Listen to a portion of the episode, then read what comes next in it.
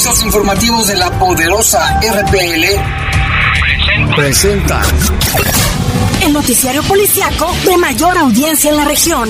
Bajo fuego. Notas, comentarios y más. Jaime Ramírez, Lupita Tilano, Iván Rivera y Lalo Tapia. Trabajamos en conjunto para mantenerte informado de los sucesos más importantes ocurridos al momento. Ocurridos al momento. En Bajo Fuego, tu opinión es importante. Comunícate al 477-718-7995 y 96. WhatsApp 477-147-1100. En Bajo Fuego, esta es la información.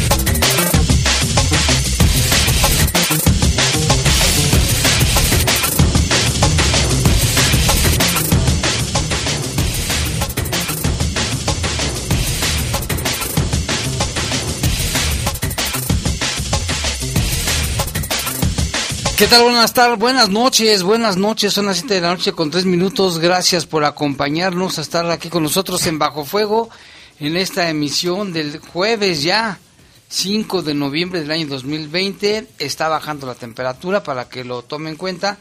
Si va usted a salir, cierre bien sus ventanas y demás, porque si se espera una disminución. Tal, Lupita nos va a comentar el pronóstico del tiempo. En los controles está nuestro compañero Julio Martínez y en la conducción Guadalupe Atilano, así es, Jaime. Está bajando la temperatura, estamos a 19 grados centígrados. La máxima para hoy fue de 27 y la mínima de 4 grados centígrados. Se espera que conforme avanza la noche, pues vaya descendiendo la temperatura. No hay probabilidades de lluvia, así que para que esté tranquilo. Pero frío sí. Frío sí. Tápese bien, chamarras, guantes, bufanda, todo. Más vale. Más vale prevenir que lamentar y más con con el coronavirus encima más. Yo soy Jaime Ramírez, vamos a presentar un avance de la información. La Fiscalía del Estado realiza acciones con apoyo de expertos para la identificación y entrega de cadáveres de personas desaparecidas hasta el momento. Como le comentábamos, confirma que un cuerpo fue identificado, pero de la fosa que se encontró en el municipio de Cortázar. Hasta ahora se han registrado tres homicidios dolosos en el municipio de León. Secretaría de Seguridad no tiene reportes, dice, de robos a casa habitación por parte de elementos de la Guardia Nacional, como nos lo han hecho ver algunos radioescuchas. Entonces, si no son de la Guardia Nacional ni son militares, pues puede ser que sean delincuentes que usen uniformes, ¿no? Pudiera ser. En información del país, detienen al segundo implicado en el crimen de los niños Mazaguas. Y en información del mundo, todavía en suspenso los resultados de la elección. Sin embargo, Jaime va a la cabeza Joe Biden eh, y también hay declaraciones importantes a través de las redes sociales. El enojo que tiene también Donald Trump porque dice que es fraude electoral. está llorando, que fraude. Vamos a vámonos con información mejor directamente Vámonos con información. Fíjate que agentes de la Fiscalía General de Justicia de la Ciudad de México catearon el domicilio donde habrían sido asesinados y descuartizados los niños indígenas de la zona centro. La incursión de la Policía de Investigación ocurrió la noche del jueves, cuando elementos de la Fiscalía se presentaron al domicilio en la calle de Cuba. Hasta ahora se sabe que ya se realizaron pruebas de luminol, Luminol es un compuesto químico que exhibe quimioluminiscencia emitiendo luz azul al ser mezclado con el agente oxidante adecuado y con ello se busca establecer si hay rastros de sangre en el departamento a fin de ubicar el sitio donde quitaron la vida a estos pequeños y luego los seccionaron. ¿Qué, Parece que estamos hablando de una novela, Lupita.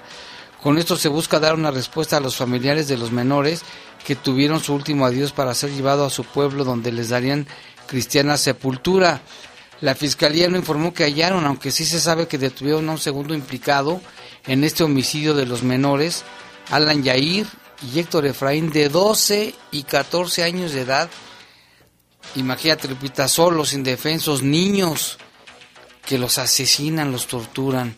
Tras realizar un operativo y cateo en la vecindad de la calle República de Cuba, en el número 86 en el centro histórico de la capital del país, el nuevo implicado quedó a disposición del Ministerio Público y en las próximas horas se determinará su situación jurídica. Las investigaciones señalan que ese domicilio viven familiares del recién detenido de la organización criminal La Unión Tepito, identificado como Irving, y del finado conocido como el Gaznate. Peritos de la Fiscalía analizan las viviendas a fin de conocer el lugar donde fueron ultimados.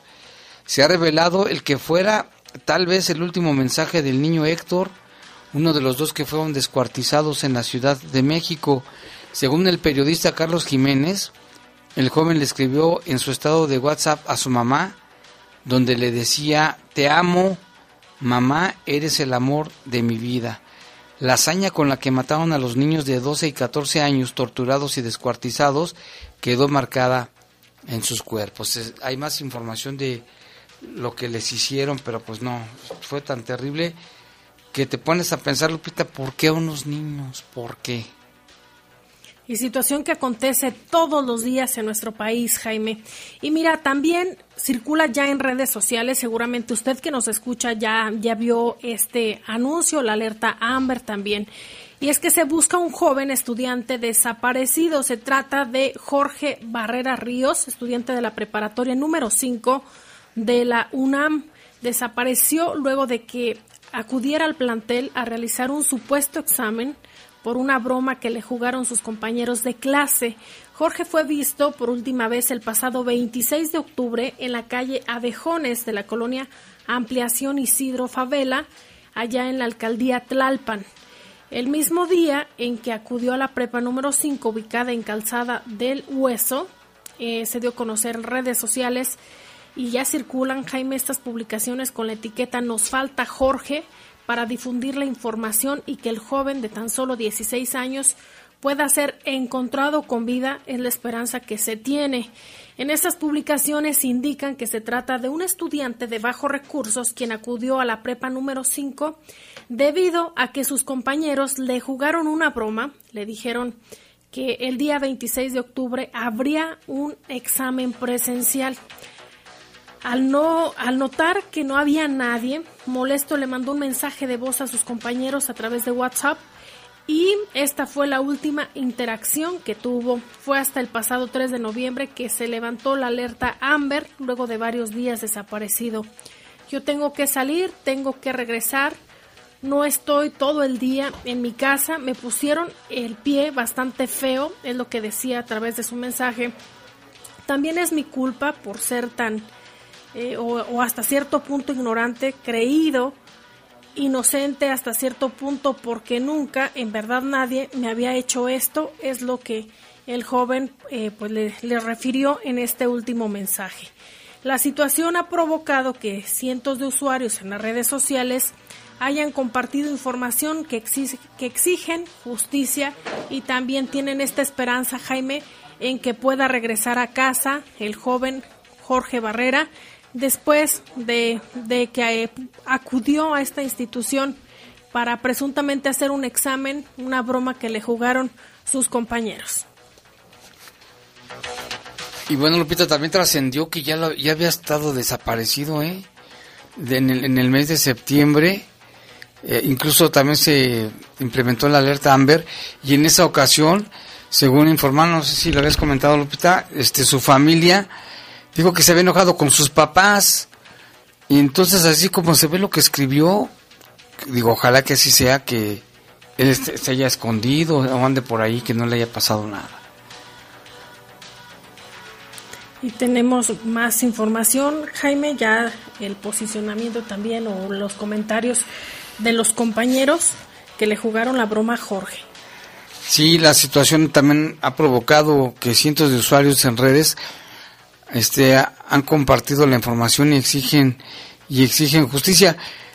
Este, al mismo tiempo, la dirección del plantel mantiene comunicación permanente con su familia a quienes se les está brindando el acompañamiento y la orientación.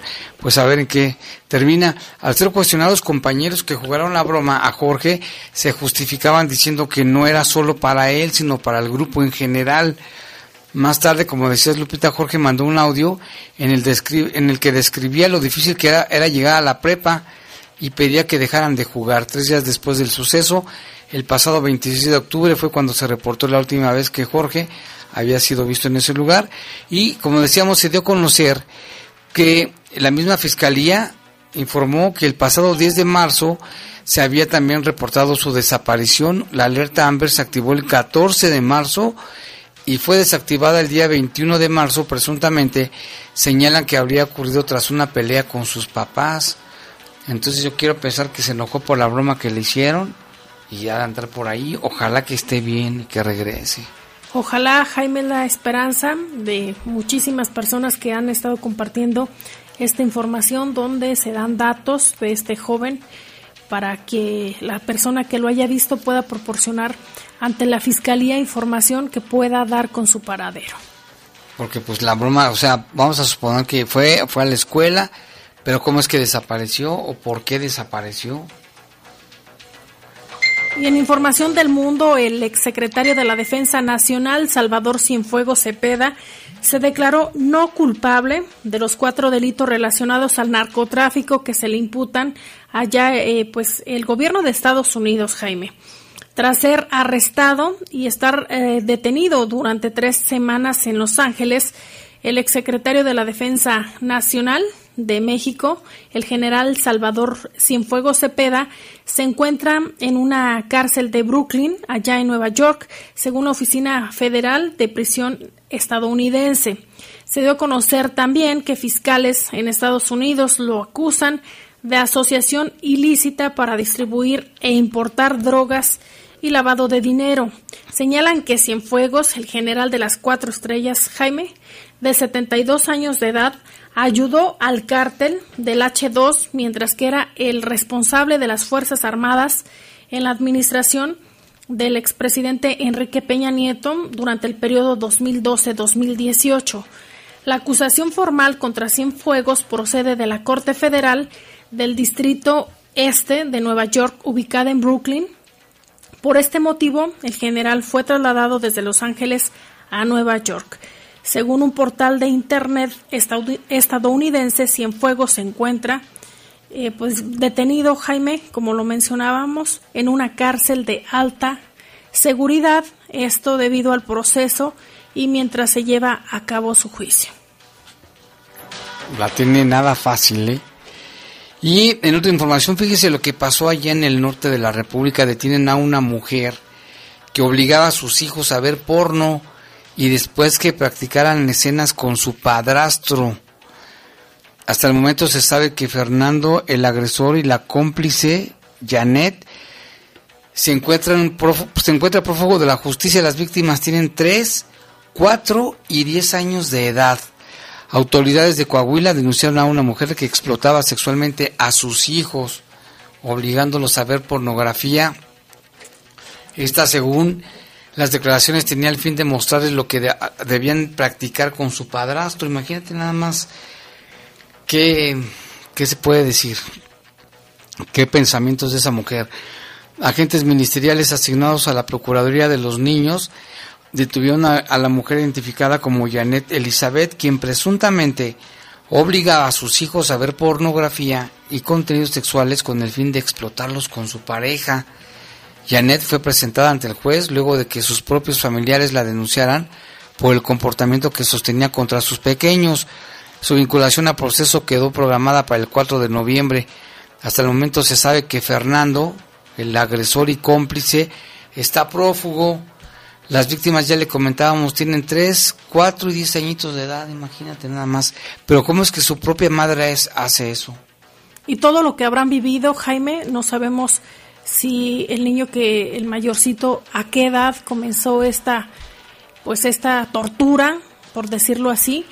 Y también no sabemos, porque todavía no se ha dado a conocer por la autoridad de forma oficial si esta mujer padece de sus facultades mentales, si tiene algún pues alguna alteración psicológica y tampoco se ha dado a conocer si el padre también ya está eh, pues viendo esta situación porque es el padre de los niños. Se habla de los, padrastro. del padrastro quien estaba presuntamente abusando de los menores. Y autoridades locales piden ayuda de la ciudadanía para dar con el paradero del padrastro. Ojalá que lo atrapen y pronto Y vámonos con información del mundo. Sigue en suspenso el resultado de la elección en Estados Unidos, pero Pensilvania es uno de los estados clave. Sin embargo, la declaratoria oficial podría tardar porque los votos de correo implican un laborioso proceso en el cual cada estado tiene reglas propias, pues algunos solo aceptan votos que llegan hasta el día de la elección. Vamos a escuchar lo que dice un analista de la cadena Univisión sobre este estado particular de Pensilvania. Pensilvania, pasa la presidencia de los Estados Unidos. El presidente Trump la necesita para seguir en carrera. Biden sería presidente ganando los estados que están en juego. Vamos ahora a las cifras totales. Así va el voto popular en este momento. Más de 72, mil, 72 millones 714 mil. Cifra histórica, 50%. El presidente también con cifras históricas, 68 millones, más de 68 millones, para un 47.8%. Veamos las diferencias en los diferentes estados que están en juego. Georgia está 9.534, Nevada 11.438, Arizona 67.906. Cuando hicimos este gráfico, la diferencia en Pensilvania estaba en 90.000, eso ya cambió, está en este momento en unos 75.000 votos. Así de rápido se está estrechando la diferencia. Obviamente nos vamos ahora para Pensilvania. ¿Y por qué se está marcando lo que estamos viendo? En este momento se han contado 2.2 millones de votos. Faltan unos 326 mil. Y miren la composición del voto que está regresando por correo. Mayoritariamente demócratas, 65%. En algunos lugares de Pensilvania esa diferencia llega al 70, al 80%. El voto republicano un 23.4% y el voto independiente 10.4%. Como les decimos, con Pensilvania, Biden es presidente de los Estados Unidos, por lo menos en los números. El presidente Trump necesita Pensilvania para seguir en carrera. Regreso con ustedes. Gracias, Félix. Y Georgia podría ser otra ruta para que Joe Biden llegue a la Casa Blanca. El ex vicepresidente continúa reduciendo la ventaja de unos 9.500 votos que le lleva Donald Trump cuando faltan por contarse 47.000 votos. Las expectativas todavía, la moneda está en el aire se ve fácil, ¿no? conseguir seis votos del colegio electoral. Sin embargo, habrá que esperar. Ya decía este analista Félix que Pensilvania, que es un estado clave, casi casi ya está pintado de azul, lo que le daría una buena suma de votos. Con eso lograría el triunfo, pero habrá que esperar porque Donald Trump sigue haciendo sus berrinches. Hace rato dio un mensaje donde decía que va a impugnar, que hubo muchas irregularidades, que había fraude este, y hasta el momento los, los votos son 264 para Biden y 214 para Trump. El mandatario estadounidense volvió a decir que habrá procesos legales en los estados en los que recientemente fue sobrepasado y en su cuenta de Twitter escribió, si ustedes cuentan los votos legales fácilmente gano la elección, si cuentan los votos ilegales tardíos pueden robarnos la elección. Reiteró que habrá procesos legales en los estados en los que recientemente fue sobrepasado por su contrincante. Sigue haciendo su berrinche, vamos a esperar. Y es que aún no está definido un ganador, aunque va a la cabeza Joe Biden. Sin embargo, continúan los conteos, Jaime, en Arizona y Pensilvania, Nevada, Georgia, y todavía se da a conocer pues que continúa también este proceso legal que, que ha dado a conocer también Donald Trump se habla también de que no se ha dado todavía al 100% la claridad, Jaime, sobre la representación en el Senado de estos 35 espacios y los 435 lugares de la Cámara de Representantes. También hay que recordar que se eligieron en estas elecciones en Estados Unidos a 11 gobernadores, así que hay que esperar ¿Y el Senado? cómo, cómo trasciende esta elección en los Estados Unidos, cuáles serán los, los resultados y también cómo estará dividido eh, aquel país, Jaime. Hay quienes siguen apoyando a Donald Trump, siguen descalificando todo lo que tenga que ver con Biden. Ya decía Biden que su primera acción dentro de lo que se contempla es regresar al Pacto de París y ver los temas de cambio climático.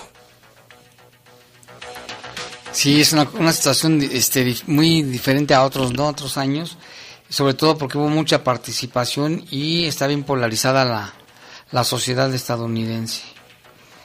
Y en otra información, mire, vámonos con un tema totalmente diferente. Un iceberg gigantesco amenaza a unos pingüinos, amenaza a unos pingüinos y focas en el Atlántico Sur. El mayor iceberg del mundo, del tamaño de Córcega, podría encallar frente a la isla de Georgia en el sur del Atlántico, refugio de miles de pingüinos y focas que ya no podrían alimentarse correctamente. Esto lo advierten científicos. El calentamiento global aceleró el desprendimiento de este iceberg en la Antártida, desencadenando consecuencias que podrían ser devastadoras. Y se ven las imágenes impresionantes, Lupita, de este gigantesco iceberg, cómo se desprende. Entonces imagínate, los pobres pingüinos y, las focas. Por cierto, le mandamos un saludo a Doña Pingüina si nos está escuchando. Este, le mandamos un saludo afectuoso. Pero fíjate lo que ha ocasionado el calentamiento global. eh, Entre muchas cosas, los incendios, el, el de- derritamiento de los polos, huracanes, el fenómeno del niño, la niña, mil cosas, ¿no? ¿Y cuántos animales están muriendo, Jaime, debido a que ¿Te acuerdas se están Australia? derritiendo los polos de forma acelerada? Vemos en algunos documentales importantes cómo hay asociaciones y fundaciones que se dedican a, a fomentar acciones para reducir esta, el, el cambio climático y los gases de efecto invernadero. Sin embargo, eh, se está derritiendo los polos de forma acelerada y va a traer repercusiones importantes para todo el planeta. No entendemos, no entendemos y no entendemos. Vamos a una pausa, regresamos.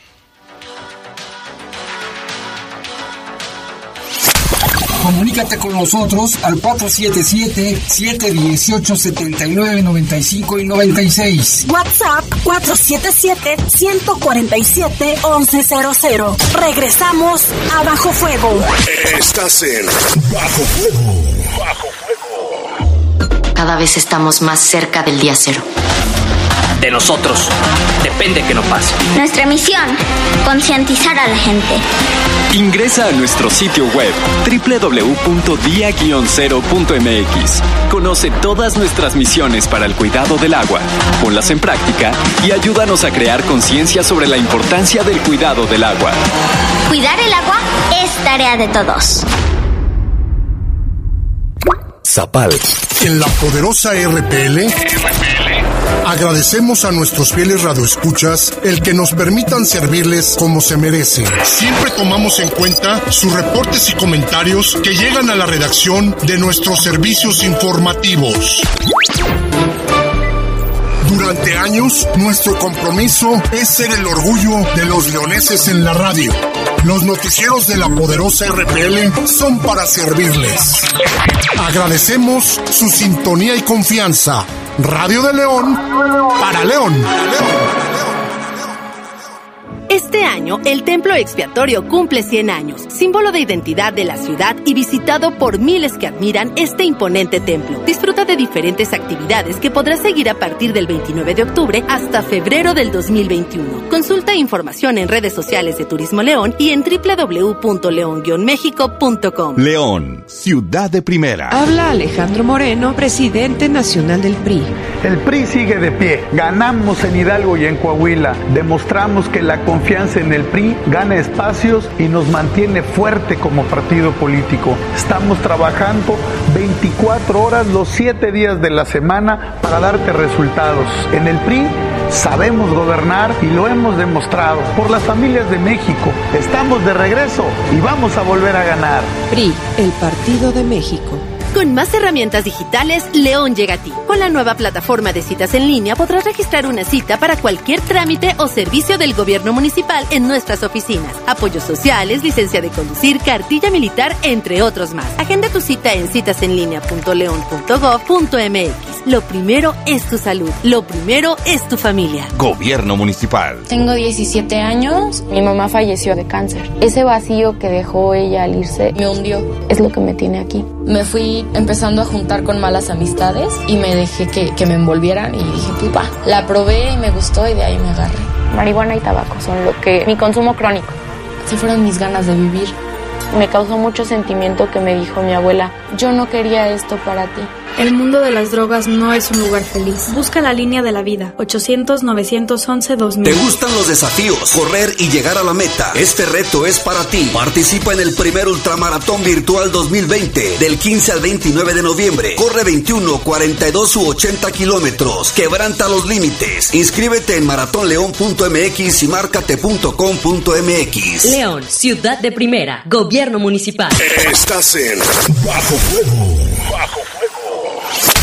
Comunícate con nosotros al 477-718-7995 y 96. WhatsApp 477-147-1100. Continuamos en Bajo Fuego.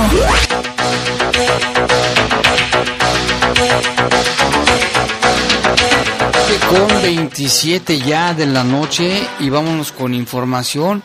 Fíjese que platicamos con el criminólogo Alejandro Zapata y él nos comentaba desde su punto de vista como especialista en estos temas, sobre las fosas clandestinas encontradas en Salvatierra y Cortázar.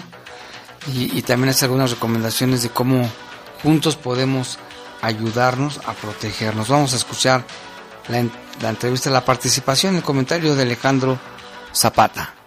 Jaime, ¿cómo estás? Muy buena tarde. Muy buena tarde a todo tu auditorio. Gracias por esta nueva invitación. Como opinión desde el punto de vista criminológico. Y en esta ocasión vamos a, dirigirnos al tema de las fosas clandestinas encontradas recientemente en la zona de Salvatierra, más de 60 cuerpos encontrados, en su mayoría jóvenes, eh, adolescentes. Eh, el análisis, sin profundizar, al no tener datos concretos que nos permitan emitir un juicio más científico, se puede dar una, opinión desde el punto de vista criminológico.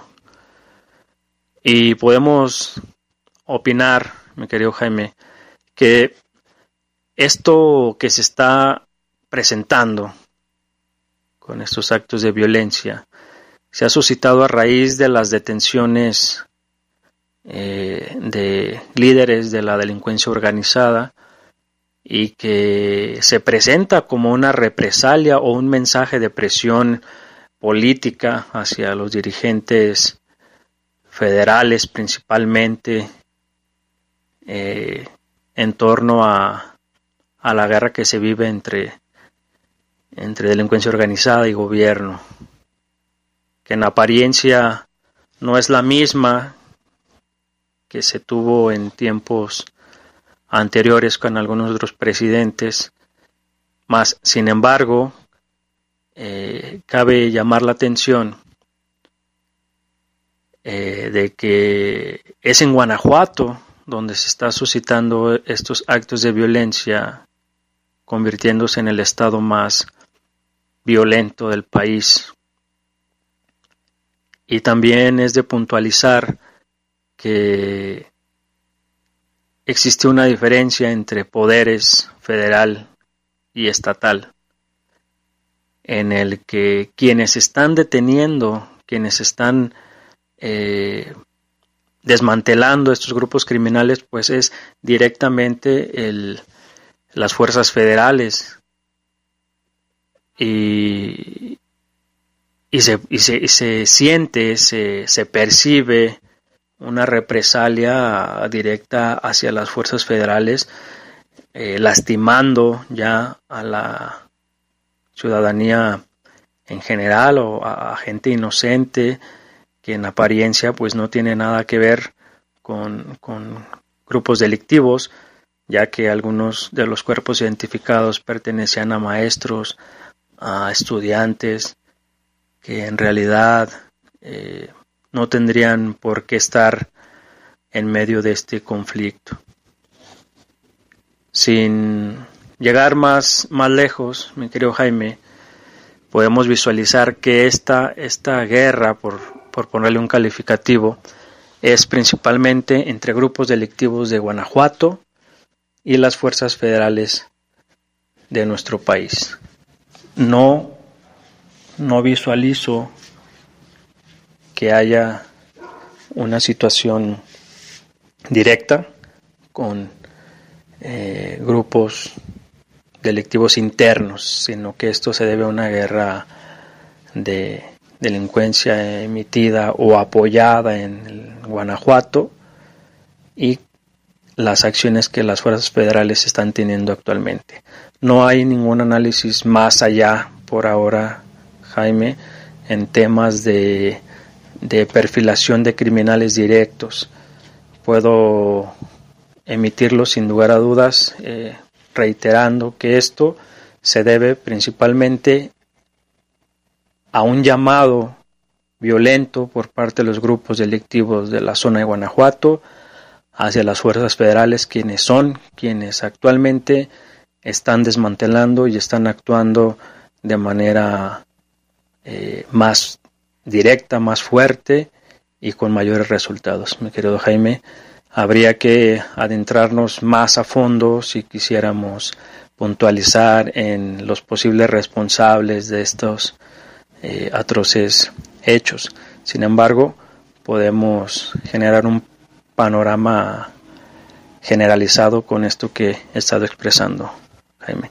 Lo que puedo decir a la ciudadanía que doblegue su protección, su seguridad personal, que haga eh, conexiones familiares, que hagan protocolos familiares para en caso de tardarse, en caso de, de no llegar a su domicilio o a sus destinos en tiempos y formas adecuadas, pues haya formatos de reacción y puedan encontrarse de mejor manera o puedan darse un mejor seguimiento.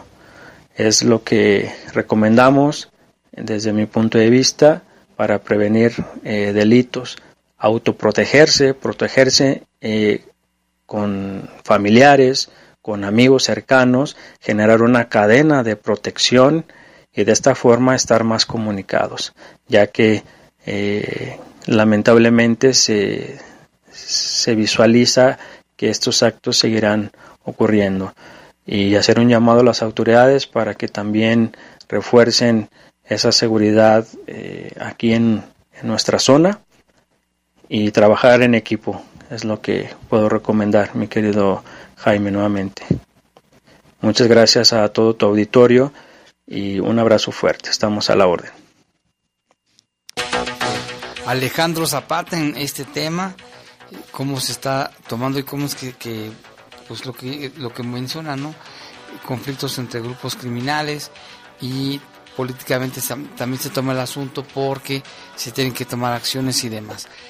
Y vámonos precisamente con este mismo tema, Lupita.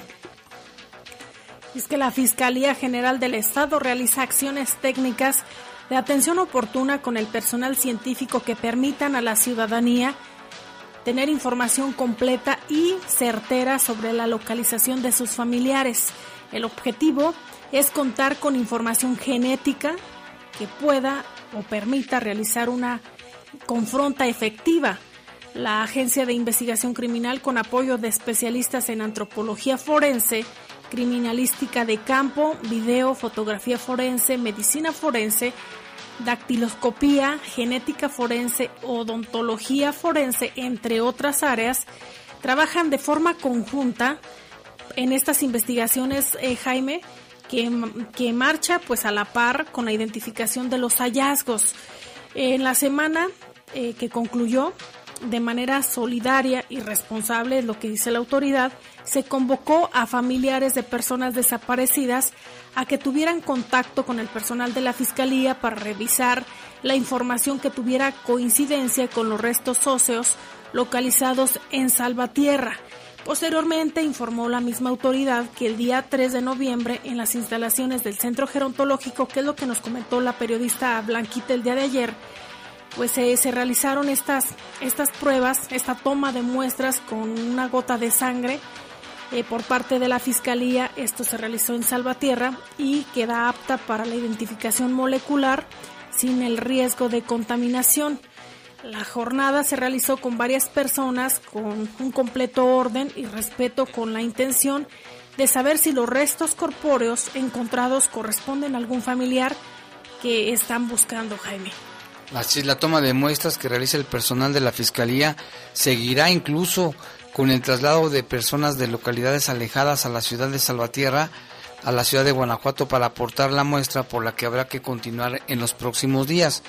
La intención es permitir a los familiares vivir un proceso de duelo con todo respeto a través de la ubicación de personas desaparecidas, identificar a los fallecidos y hacer una entrega digna a sus deudos y puedan despedirse de acuerdo con sus creencias.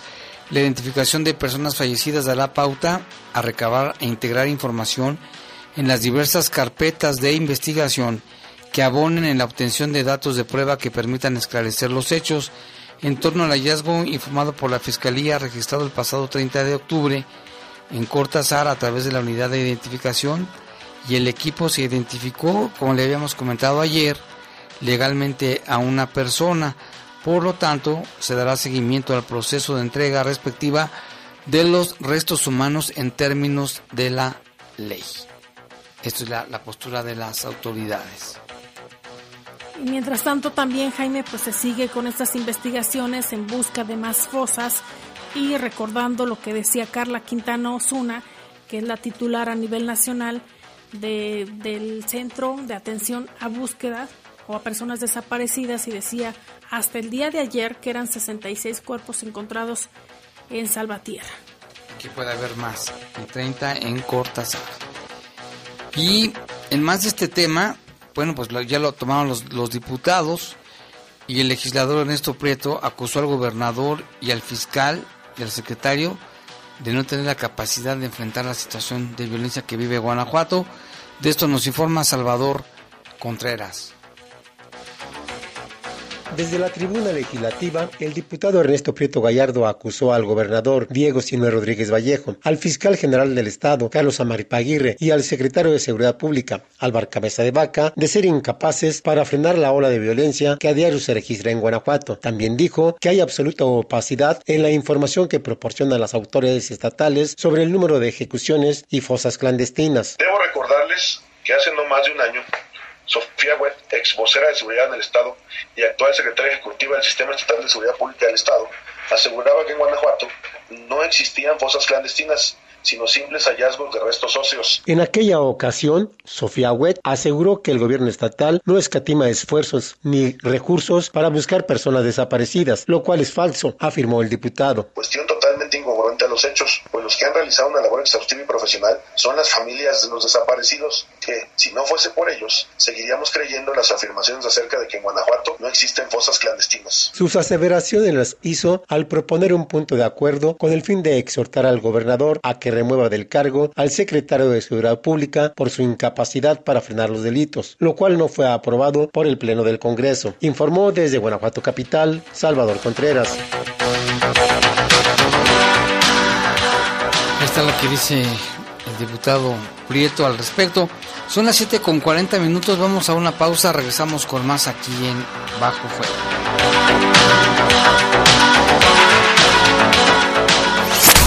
Comunícate con nosotros al 477-718-7995 y 96. WhatsApp 477-147-1100. Regresamos a Bajo Fuego. Estás en Bajo Fuego.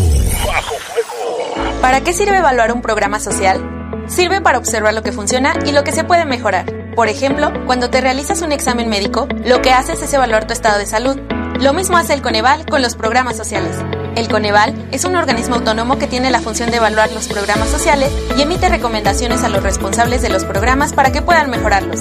Esto es la evaluación y nos beneficia a todos. Consulta más información en www.coneval.org.mx. Lo que se mide se puede mejorar. Coneval. La Cámara de Diputados te mantiene informado del trabajo de las y los diputados en tiempo real a través de nuestras redes sociales. Ahí podrás conocer las iniciativas de ley seguir las sesiones en vivo e interactuar en las mesas de análisis. Además encontrarás la información más importante del trabajo legislativo en formatos interactivos.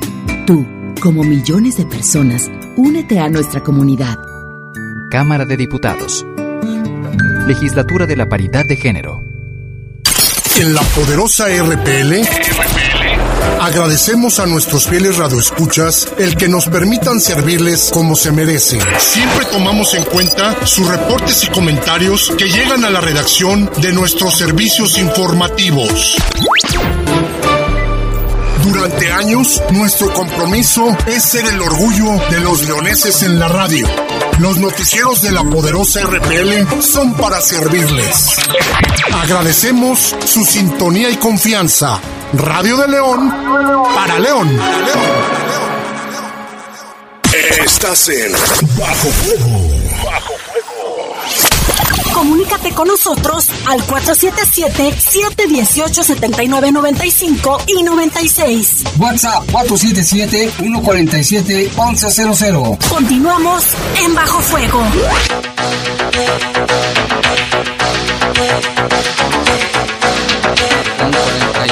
7 con 42. Tenemos aquí algunos reportes. Aquí nos dicen que en la calle Francisco Salazar Corona, a la altura del número 110, alguien dejó tirado material. Ahí se ve arena, piedras. En la colonia Ampliación León, León 1 hay material sobre el arroyo de circulación en la banqueta, impidiendo el paso de los peatones y vehículos a quien corresponda. Calle Francisco Salazar Barona. También dice el reporte de una persona que es vecina, que es muy conflictiva, por lo que nadie le dice nada. Los fines de semana vende cena y ocupa el arroyo de circulación en la banqueta con mesas y sillas sin importar las molestias que le causa a los vecinos. Y ahora de pilón, aparte del puesto, el material que está ahí. Y aquí nos dan la dirección que vamos a pasar directamente a las autoridades para que se pueda hacer algo. Pues sí están obstruyendo el paso de peatones y vehículos, ¿eh? Eso no se vale. Ahora vamos con el reporte que nos tiene nuestro compañero Lalo Tapia respecto a homicidios registrados en el municipio de León. ¿Qué tal? Muy buen día a todo el auditorio y a todos allí en cabina. Pues sí, el día de hoy cerca del mediodía se reportó sobre una persona que había sido asesinada. Esto ahí en privada San Adolfo, muy cerca de lo que sería la calle Centenario. Centenario Río Mayo, en esa zona en la colonia Las Margaritas. Esta persona fue identificada de manera preliminar como el Pipas, según algunos vecinos. Eh, sin embargo, pues hasta el momento no se ha confirmado alguna versión eh, por parte de las autoridades. Algunos dicen que ahí dejaron el cuerpo, otros eh, mencionaban que ahí mismo fue donde lo asesinaron. Sin embargo, pues no hay ninguna persona detenida y pues ya la investigación la llevan las autoridades para poder definir la mecánica sobre los hechos. También se une a los eh, otros registrados el día de hoy a las 7.30 de la mañana en la colonia Paseos de las Torres, en donde fue asesinado un hombre en la calle Torre Cuerámaro y Torre Calzada. Y también otro, que, otro asesinato que ocurrió durante los primeros minutos de este jueves en la colonia Rivera de los Castillos, en la calle del almacenista, en donde se confirmó el asesinato de Juan, de Carlos, perdón, de 22 años de edad. Estos tres casos son los que se han registrado hasta el momento durante este jueves. Y ayer por la noche, por la tarde, perdón, también se reportaba otro hecho en la colonia Jacinto López que hasta el momento no se ha dado mayor información o mayores detalles por parte de la Fiscalía del Estado. Es la información que se tiene hasta el momento. Estaremos aquí al pendiente para más información. Muy buenas tardes. Gracias, Salvador Tapia, con esta información. Y también fíjese que el secretario de Seguridad Mario Bravo Arrona informó que no tienen reportes de robos a casas por parte de elementos de la Guardia Nacional. Como le comentábamos que aquí nos han hecho varios reportes y la gente refiere que son de la Guardia Nacional por los uniformes. aunque ya sabemos que los delincuentes también luego se ponen uniformes de diferentes corporaciones. Vamos a escuchar la información con nuestro compañero Jorge Camarillo. El secretario de Seguridad Pública de León, Mario Bravo Arrona, afirmó que no tiene reportes acerca de vehículos pertenecientes a la Guardia Nacional que han ingresado a fraccionamientos privados de la zona norte de la ciudad y en los cuales se han registrado robos a casa habitación, según reportes de la ciudadanía. Al igual que, como usted me di cuenta en redes sociales donde mandaron esa información de un video donde se ven ahí vehículos de de este tipo que entraron a este fraccionamiento, pero en ese sentido no, no tenemos ningún otro reporte. Este, tengo entendido que, que Cornel tuvo conocimiento de estos, de estos, hechos y él está haciendo, me imagino que estará haciendo su investigación correspondiente, al igual que, que, la federación debería de, o debe de hacer su investigación correspondiente. Este, y espero, lo digo abiertamente, y espero que el ciudadano, los ciudadanos que han sido se han sentido afectados por este tipo de abuso de esta corporación hayan puesto la denuncia penal, porque al final te digo, puede haber una investigación del hecho y eso nos ayuda mucho a, la fiscalía y a nosotros mismos, porque si hay algún hecho de, delictivo, pues, lo voy a decir, vamos a actuar también como, nos corresponde a nosotros nuestros órdenes de competencia como Secretaría de Seguridad. Bravo Arrona indicó que en la coordinación que tiene con la Guardia Nacional se busca dar las garantías a la ciudadanía en los operativos que hacen en conjunto. Ah, en la, coordinación que tenemos y que cada y constantemente nos estamos reuniendo tanto el coronel, el servidor, el mecánico Jorge, el director de tránsito, para coordinarnos y, dar garantías a toda la ciudadanía de, la, de los operativos que hacemos y de la confianza que nos que nos tengan para darnos información. Hay muchos, ciudadanos, Daniel, que nos han compartido información que, ellos se dan cuenta y anónimamente o a veces con algún mensajito o algo que nos da señas de qué está sucediendo dentro de su entorno de las colonias. Eso ha sido favorable para poder actuar y hacer acciones positivas a favor de, de, esta comunidad o del ciudadano. Mario Bravo Arrona reconoció también que al interior de la Secretaría de Seguridad hay elementos, lo que a su consideración son prietitos en el arroz, y están trabajando en limpiar la corporación, por lo que expresó que el coronel encargado de la Guardia Nacional en el municipio debe hacer lo mismo. Informó para el Poder de las Noticias Jorge Camarillo. Jorge Camarillo y pasamos a otra información dada a conocer también por la, por la Secretaría de Seguridad Pública de León, informa que en la calle San Adolfo, esquina centenario de la colonia Las Margaritas, hubo una persona fallecida por proyectil de arma de fuego. Se trata de un joven de 23 años de nombre Adrián Ulises. De los probables responsables huyeron a bordo de un vehículo color blanco. El hecho se registró el día de hoy a las 11.58 minutos.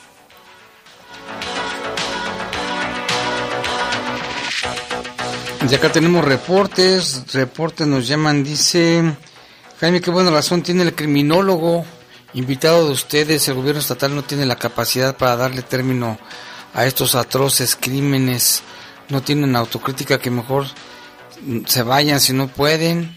Saludos, dice Jaime Lupita, de parte del señor Pablo de la colonia Las Mandarinas. También aquí nos llaman Roberto de Salamanca. Ah, sí, nos está pidiendo aquí una información. Ahorita te la mando, Roberto. dame chancita en lo que termine el noticiero. También dice buenas noches, los escucho desde Los Limones. Gracias por la información que nos dan. Saludos. Saludos hasta Los Limones. También, ah, bueno, aquí nos mandan un audio que ahorita lo voy a escuchar. Aquí dice, buenas tardes, Jaime. De nueva cuenta, edición de la suya. Estas personas tumbaron los postes de Telmex y le pedimos a los delegados de Lucio Blanco y San Juan, Dotates y Héctor Santillana que hagan algo, porque muchos niños ocupan la línea para las tareas. Y nos mandan fotografías y dicen que le están tomando las líneas de teléfono, entonces se quedan sin internet. Y ahí también que la seguridad pública se dé sus vueltas, ¿no? Para ver quiénes están haciendo esas tropelías. Aquí se quisiera hacer un reporte ya que por la calle Templo del Calvario en, la, en Villas de la Luz la calle está llena de perros y siempre se le dejan ir a los transeúntes que hay que por ahí circulan y siempre que alguien reclama sale una señora que dice que ella los cuida y que pertenece a una asociación de protección animal. Fácil, son más de 10 perros. Pues aunque pertenezca, Jaime, primero está la seguridad del ciudadano y si estos eh, animalitos, estos perros, eh, representan peligro para la sociedad, tienen que ser retirados o tomar otras medidas. Si esta persona que se considera de una asociación tiene que tener las medidas necesarias tanto para, los animales como para las personas, sobre todo, imagínate si por esa calle o por esas calles circulan niños que son atacados por estos animales, ahí ya, ya entraría eh, otro, otro problema serio.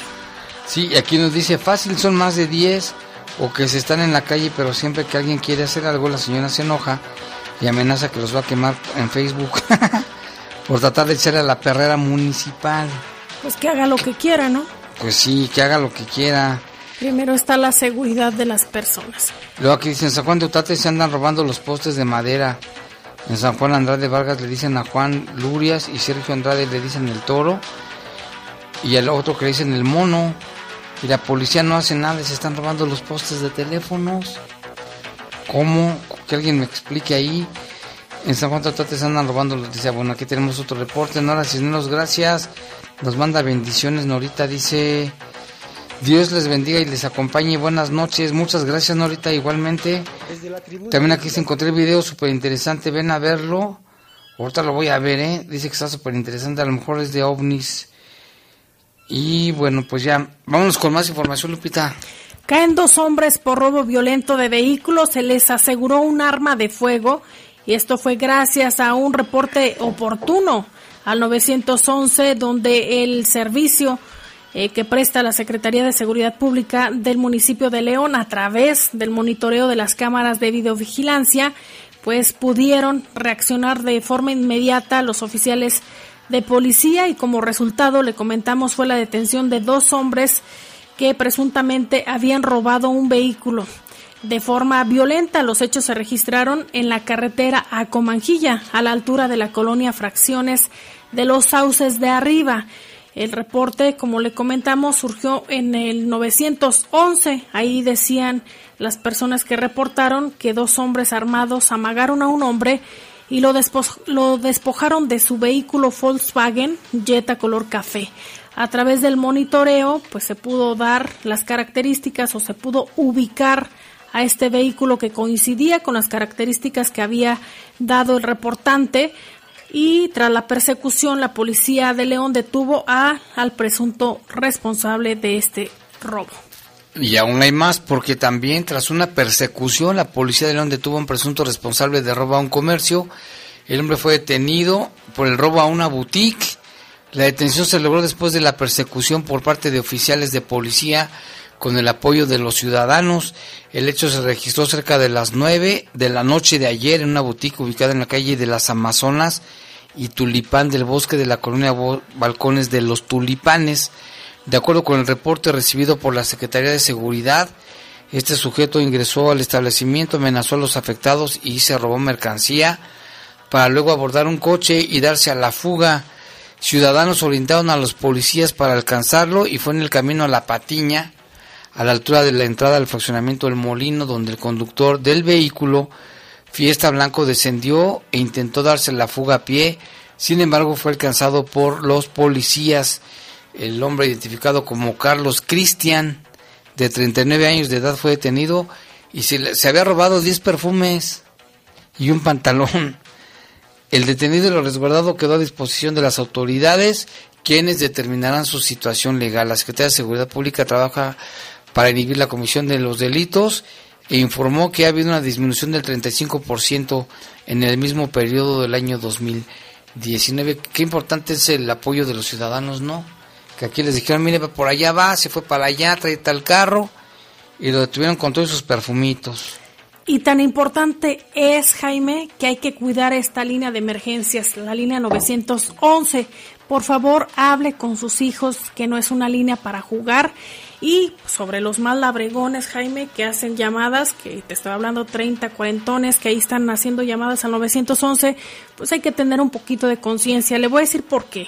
Fíjese que de acuerdo a la Secretaría de Seguridad aquí en el municipio de León, de enero a octubre del presente año, han incrementado las llamadas no procedentes o las llamadas falsas al número de emergencias 911, aquellas llamadas de broma donde no es una emergencia. De acuerdo a Mario Bravo Arrona, secretario de Seguridad, detalló que en total de las llamadas recibidas en el Centro de Control, Comando, Comunicaciones y Cómputo de enero a, octubre del 2020 han sido, escuche usted, 1.500.090 llamadas, de las cuales solo 567.592, es decir, el 37.87% han sido procedentes y el 62.16% no procedentes o de broma. Es un número muy alto, Jaime. Sí, ya los diputados andaban viendo la manera de que se les castigue, porque ya tienen identificadores, entonces si alguien hace una llamadita de broma, ya se le va a poder sancionar con una fuerte multa. Mínimo, ¿no? Porque lo que ocasionan, quitan tiempo, dinero y esfuerzo. Mira, los principales motivos de las llamadas procedentes han sido ruido excesivo, violencia familiar, persona sospechosa, persona agresiva, eh, alarma de negocio, que se activó alguna alarma, consumo de drogas en vía pública, accidente de tránsito sin lesionados, riña, entre otras, entre otras cosas. Por ello, la Secretaría de Seguridad Pública hace un llamado a la ciudadanía en general a supervisar que sus hijos no hagan mal uso de esta línea de emergencias y enseñen a usarlo en caso necesario. Con responsabilidad. Y en otra información, en los primeros cinco días de noviembre, comparado con los primeros cinco días de octubre, aumentó un 94% las muertes y 57% los contagios por COVID-19 en el territorio estatal. Información de la Secretaría de Salud menciona que los primeros cinco días del mes pasado se confirmaron 68 defunciones, las que en el mismo periodo de tiempo, pero de noviembre, se dispararon a 21. Los contagios del 1 al 5 de octubre fueron 1086 y este mes perdón, 1715. Es muy visible que los aumentos se registran conforme avanzan los días en que, en que el Estado transita con semáforo amarillo epidemiológico, lo cual significa mayor movilidad y relajamiento del uso cubrebocas y el distanciamiento social y el confinamiento, Jaime, que es una medida que la Secretaría de Salud ha estado implementando, incluso retos para que 15 días uses el cubrebocas y se pueda ver el efecto en disminución de casos de COVID-19. Hay que mencionar que ahorita hasta este momento se han confirmado 52 mil 52.292 casos las defunciones subieron a 3.506. Los casos de transmisión comunitaria ya son 52.136 aquí en el estado de Guanajuato. Para que lo tome en cuenta, todavía no es momento de relajar las medidas. De ninguna manera. Y las muertes contabilizadas en las últimas horas fueron 28. Los contagios 401 con los que se acumulan estas cantidades que decías, Lupita. Y de las 28 personas fallecidas, este, aquí, de las 28 personas que se les diagnosticó muerte por coronavirus eran 13 de León, 3 de San Miguel de Allende, 2 de Celaya, 1 de Guanajuato y el resto de Apaso el Alto, Celaya, Irapuato, Pénjamo, Salvatierra, San José, Turbide, Valle de Santiago y Villagrán. Y aunque usted no lo aunque usted no crea en el coronavirus, de todos modos cuídese y cuide a los demás. Me acordé de Don Teodulo, que seguramente nos ha de estar escuchando. Escuchando que él no cree, que no cree, no cree, no cree, no cree, no cree. Las 7 con 59, gracias por su atención. Buenas noches y cuídese de verdad que usen el cubrebocas y de manera correcta.